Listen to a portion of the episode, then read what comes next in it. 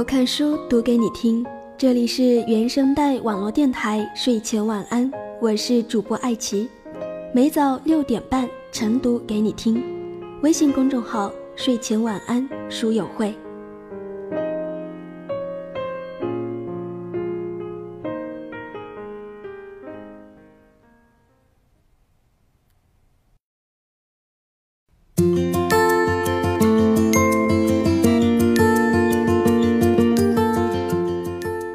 亲爱的听众朋友们，大家早上好！转眼呢，五月过半了，过了清明节和五一两个小长假之后，算一算，离下一个假期也就半月有余了。嗯，好好想一想，端午节三天的小假期又该去哪浪呢？其实啊，说到假期游，可能很多人心目中都多少有一些阴影，什么人山人海、人潮涌动也就算了，最坑爹的是花了天价去看一个个后脑勺。去感受什么叫人体摩擦，这出游被坑啊，估计是大多数人的心伤，尤其是咱们五月份的作者老朋友神经饼，呃，咱们就姑且称她为神仙姐姐吧。她在清明节呢，也是收拾好了行囊，打算去体验一番人间的风情啊。谁料这一路上倒是体验了不少人间出游的潜规则。这段旅途上满肚子的辛酸泪，今天呢就由爱奇替作者大大读给你听。所以本期要和大家分享的文章依然是来自我们的作者神经病。为什么大家都说河南人素质差？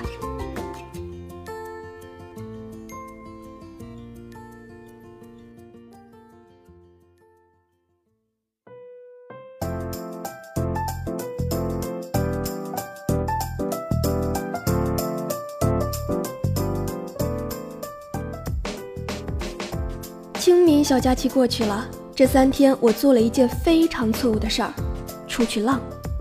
因为时间较短，就选择了离天津动车三小时就能到达的河南省，去了新乡、郑州和开封。这次去河南，三个地方打了三次车，没有一次不绕路的，无一例外。一上车，司机就问：“堵车路线和不堵车路线，你选哪个？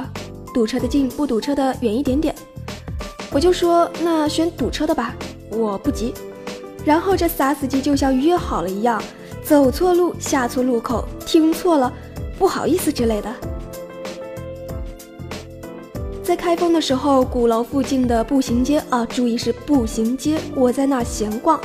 后面，注意是后面，一个中年女子骑着电动车，悄无声息地擦着我的胳膊过去了，差点把我撞倒了。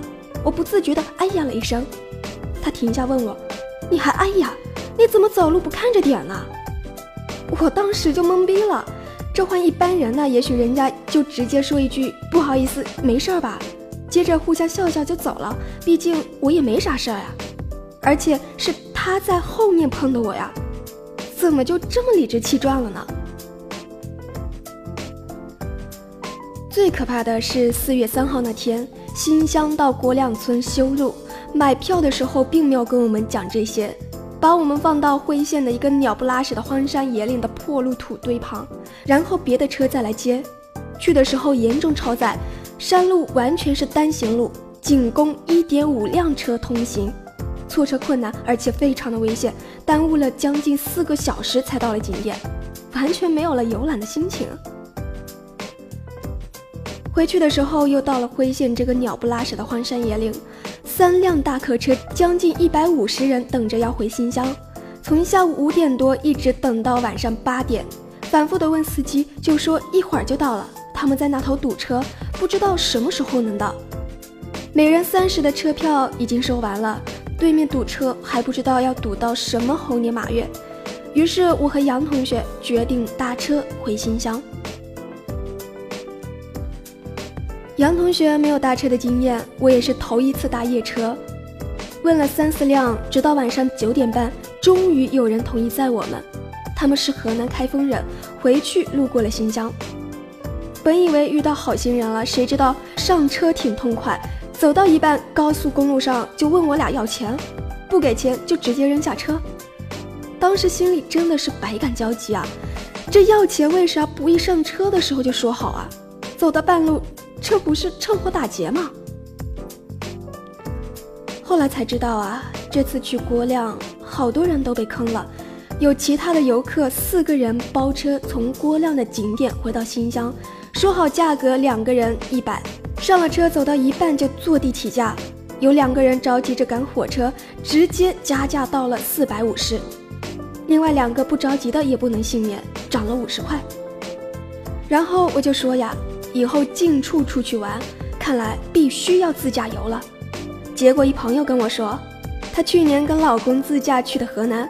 半路被村民拦下来要钱，必须给钱，不给还不让过呢。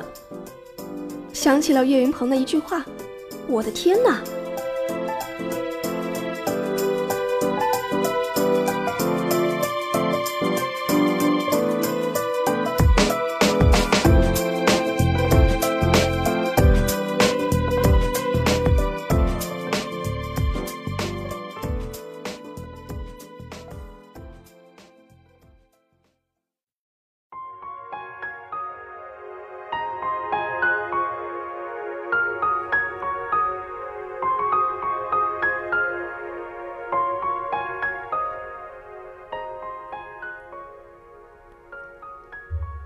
我对河南本身是没有恶意的。前几年旅行碰见过河南的朋友，感觉他们都表现出了很高的素质。他们开朗向上、热心肠。只是这次旅行比较邪门，碰见了好多不友善的人。后来我反思了一下，全国的旅游景点，但凡是黄金周节假日，不都是坑吗？当年的《爸爸去哪儿》捧红了黑龙江的雪乡。随后就有大批的游客涌入，好几个人挤着住在人均好几百一晚的大火炕上，没法洗澡，上厕所也是室外，吃的别提有多贵了。再比如哈尔滨的天价鱼、青岛的大虾等等，利益的驱使让人们丧失了基本的道德感。而出国旅行景点只有中文简体大字赤裸裸的写着：“请不要随地吐痰，不要乱扔纸屑。”不要带走卫生纸。我们都说反对地域歧视，哪里都有好人和坏人。但是那些黄头发、蓝眼睛的老外，看见自己的国家、自己国家的大好河山被一群黄种人破坏的乱七八糟，他们又作何感想？他们会不会不自觉的就以为，天哪，这些中国人有没有素质啊？毕业之后和同事合租房子那阵子，一开始大家都说普通话，谁也不知道谁是哪里人。有一个被东北的景点坑过的姑娘，就每天每天跟我说讨厌东北人，我就愣愣的听着，既不认同也不否定，该干嘛干嘛。每天按时睡觉，别人休息的时候尽量轻一点敲电脑，正常接触也不与他争辩。后来日子久了，他偶然问我：“你是哪里人呀？”我说。我是东北人，他看着我，那表情非常的尴尬。然后他说了一句：“你转变了我对东北人的看法。”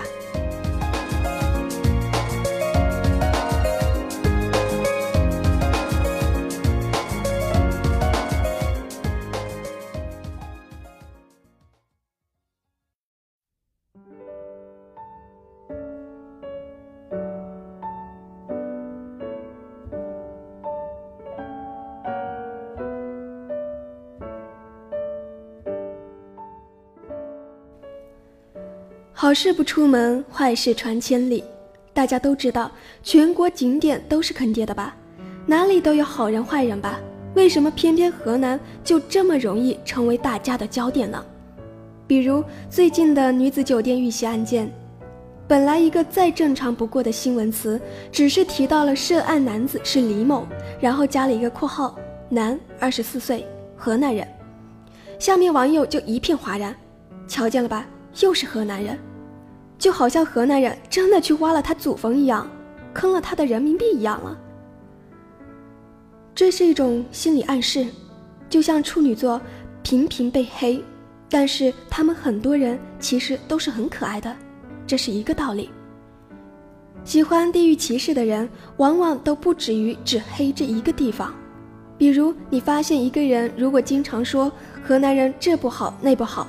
那他一定也说过类似于“东北人都是垃圾”，又或者“南蛮子太凶残”，“温州都是假货”之类的话。即便他们片面、执拗、偏见，并没有大脑，这也并不是他们的错，因为在他们经历这些事情之前，不停的有人说类似的话，然后他们一旦经历了，甚至于经历了不止一次，碰见这个地方的人，都感受到了恶意，他们就发现好准，大家说的都好对呀。这是一种聚众心理暗示。这种心理暗示的效果是惊人的，而且这种暗示通常都是不自觉的。就好比同事一聚会，我说我是东北的，他们都一致认为我肯定能喝。我真的想拍着桌子问问他，是跟整个东三省的所有女人都喝过酒吗？然后得出这么一个平均的统计数据吗？前面提到我在河南打车被绕路。难道我在天津打车就没被绕过路吗？绕过呀，二十多块钱的路，管我要了七十多块呢。当时怎么就没想到天津人怎么都这么坑呢？因为没有过这样的心理暗示。可是，在河南三个地方，三次河南司机都犯着同样的错误之后，受到这种社会群体暗示的影响，我脑海中不自觉的就涌出类似于地域性的问题。河南人真是这样啊！当时我的内心非常的惊讶，赶紧安慰自己，千万别这么想，哪里都有好人和坏人，天下的司机大多数都是善良的。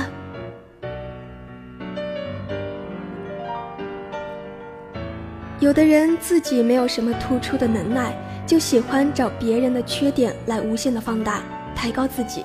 大到一个国家，小到一个城市、一个村镇、一个公司、一个班级，到处都有这样的人。如果你是被黑的一员，请不要争辩，因为他们真的不值得你去浪费这个口舌，并且人一旦产生了固定的思维模式，你说什么都没有用的。骂战只会拉低身份，武力也解决不了全天下人的口舌。你能做的就只是做好自己，不以恶小而为之。如果时间久了，他们就会发现，哦，原来东北人也是彬彬有礼，接电话不大声嚷嚷，不骂街也不打架的呀。可惜他们的觉悟性可能非常的小，很多人身边没有这样的一个河南朋友。就看看新闻，看看微博，接受着各种各样的心理暗示，然后固执的就认为这个地方不好。比如新疆、南疆、北疆，我都去过，很美。我第一次搭车就是在北疆，那里的人也没有那么可怕。有人说治安差，那晚上十一点多，我和闺蜜还在乌鲁木齐的市区溜达呢，也没啥事儿啊。如果你在做着地域黑、性别黑、星座黑的事儿，我劝你有那个时间啊，多看看书，多看看报，少吃点零食，多睡觉。岳云鹏就是河南的，我就是喜欢他。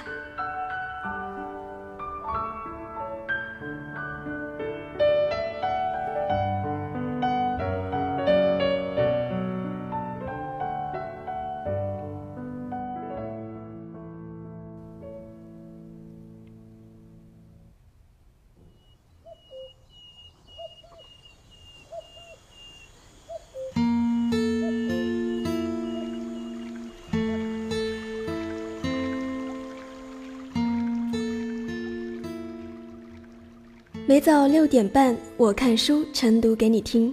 节目的最后一首来自曹芳的《南部小城》送给你们。这里是原声带网络电台睡前晚安，我是主播艾琪。本期文章分享来自作者神经病。搭车游中国的女汉子一枚，八零后，能写能画能说能唱能跑能跳能做饭能挣钱，就是不能甘于平庸。微博神经饼二三三三三三三，微信公众号 ID 是拼音的神经饼二三三三三三三。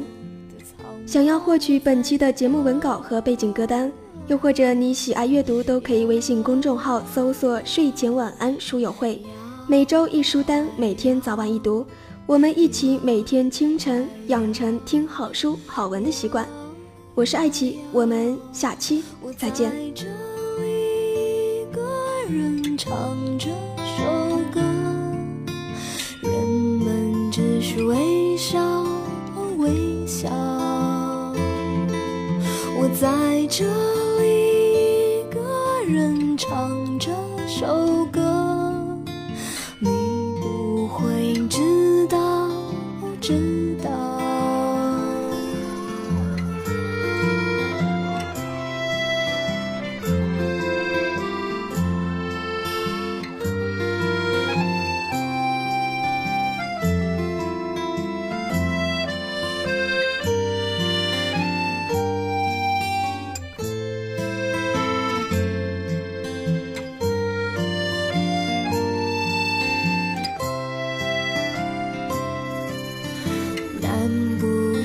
城，光阴荒流的城。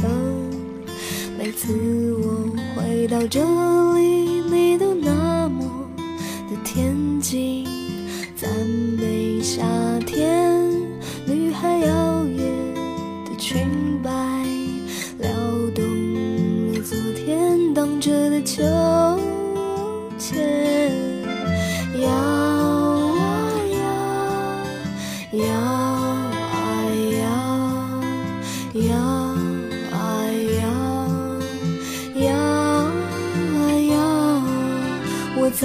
这里一个人唱这首歌，人们只是微笑，微笑。我在这里一个人唱这首歌，你不会知道哦。知道，我在这唱这首歌，人们只是微笑，微笑。我在这